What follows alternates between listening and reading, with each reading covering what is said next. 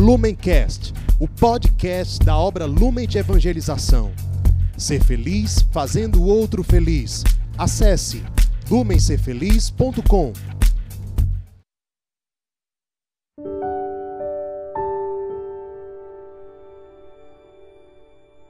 Olá, seja bem-vindo, meu amado irmão. Seja muito bem-vinda, minha amada irmã, ao nosso Palavra Encarnada deste dia, dia 3 de novembro. Então vamos iniciar estando reunidos em nome do Pai, do Filho e do Espírito Santo. Amém. Vinde, Espírito Santo, enchei os corações dos vossos fiéis e acendei neles o fogo do vosso amor. Enviai, Senhor, o vosso Espírito, e tudo será criado, e renovareis a face da terra. Oremos. Ó Deus, que instruíste os corações dos vossos fiéis com a luz do Espírito Santo, fazei que apreciemos retamente todas as coisas, segundo o mesmo Espírito, e gozemos sempre de sua consolação. Por Cristo, Senhor nosso. Amém. O evangelho que nós iremos meditar no dia de hoje está em São Lucas, capítulo 14, versículos do 15 ao 24. A estas palavras disse a Jesus um dos convidados: Feliz daquele que se sentar à mesa no reino de Deus. Respondeu-lhe Jesus: Um homem deu uma grande ceia e convidou muitas pessoas. E à hora da ceia enviou seu servo para dizer aos convidados: Vinde, tudo já está preparado. Mas todos, um a um, começaram a se desculpar. Disse-lhe o primeiro: Comprei um terreno e preciso sair para vê-lo. Rogo-te, me des por justificado. Disse outro: Comprei cinco juntas de bois e vou experimentá-las. Rogo-te, me des por justificado. Disse também um outro: Casei-me e por isso não posso ir. Voltou o servo e referiu isto a seu senhor. Então, irado, o pai de família disse a seu servo: Sai sem demora pelas praças e pelas ruas da cidade e introduz aqui os pobres, os aleijados, os cegos e os coxos. Disse o servo: Senhor, está feito como ordenaste, e ainda há lugar. O Senhor ordenou: Sai pelos caminhos e atalhos, e obriga todos a entrar, para que se encha a minha casa, pois vos digo: nenhum daqueles homens que foram convidados provará a minha ceia.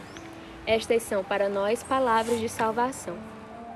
Então, enquanto eu lia o Evangelho, eu me lembrei de uma situação muito comum no meu dia a dia. Quando a minha mãe prepara o nosso almoço e ela me chama para sentar à mesa e comer com todos. Porque lá na minha casa nós temos essa tradição de nos reunirmos e cearmos fazermos as refeições à mesa, né? E eu lembrei quantas vezes o almoço estava pronto e eu sei o horário que o almoço fica pronto, é sempre no mesmo horário. E eu disse, e eu fico dando justificativas, né, dizendo já vou, daqui a pouco eu vou, podem ir comendo. Sendo que isso fere o coração da mamãe, porque ela quer todos ali reunidos ao redor da mesa, comendo juntos, momento de partilha, né? E olha que a comida da minha mãe é boa, então não tem nem desculpa para eu me atrasar. Enfim, é chato deixar as pessoas esperando, né? E nós precisamos, com o evangelho de hoje, deixar que ele nos inquiete e nos perguntarmos por que nós deixamos Deus nos esperando. Aqui, nessa parábola, nessa historinha que Jesus conta, o banquete já está pronto.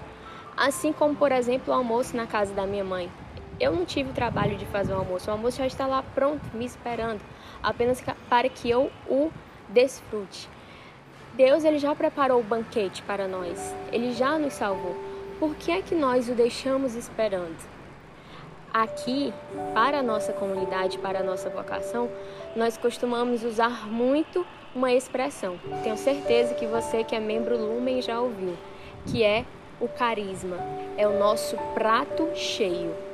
Então, o governo da comunidade, as autoridades da comunidade sempre estão a nos oferecer na verdade, a, a pedir, a suplicar que nós, membros Lumen, possamos nos sentar à mesa e comer desse banquete que é o prato cheio do carisma, que é o encontro com o nosso Senhor abandonado.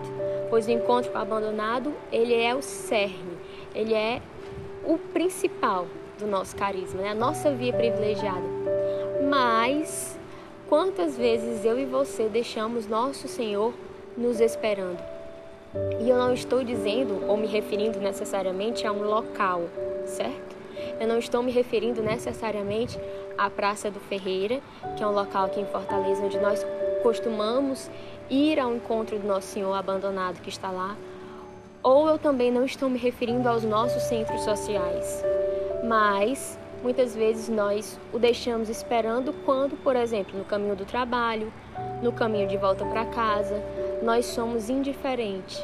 Nós somos indiferentes a Ele que está ali, naquela família que está ali, naquele Senhor que está ali, naquela criança.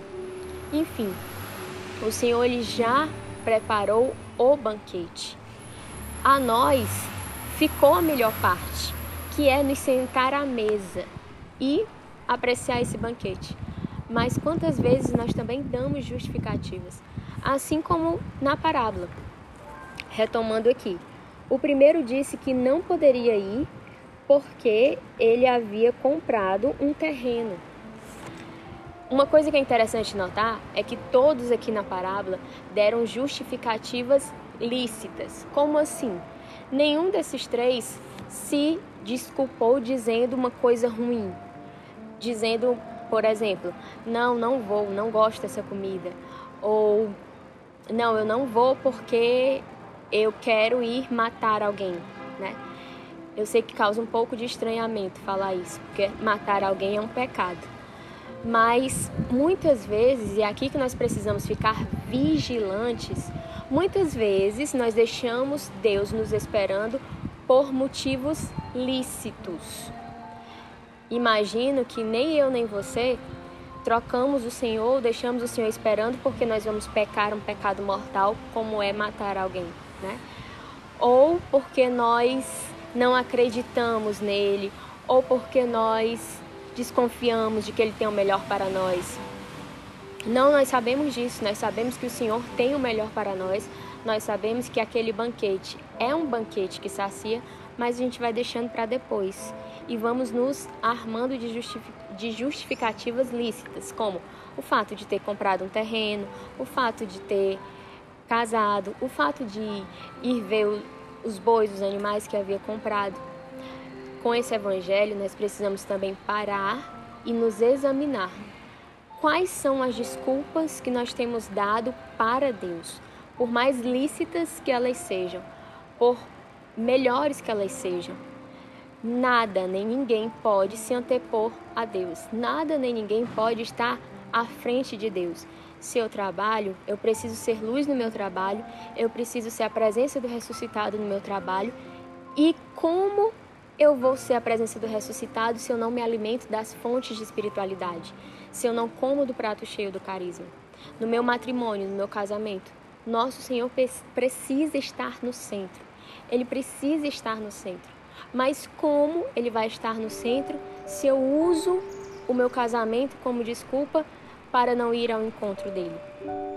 Que este Evangelho provoque em nós essa santa inquietação de olharmos para nós e buscarmos quais são as justificativas que temos dado para deixar o Senhor nos esperando. E quando nós nos depararmos com quais são essas justificativas, façamos o firme propósito de não mais deixá-la a nos esperar. Então entreguemos nas mãos da Virgem Maria nosso desejo sincero, a nossa decisão, a nossa determinada determinação de não mais deixar o Senhor a nos esperar e de nos sentarmos junto dele na mesa do banquete. Ave Maria, cheia de graça, o Senhor é convosco.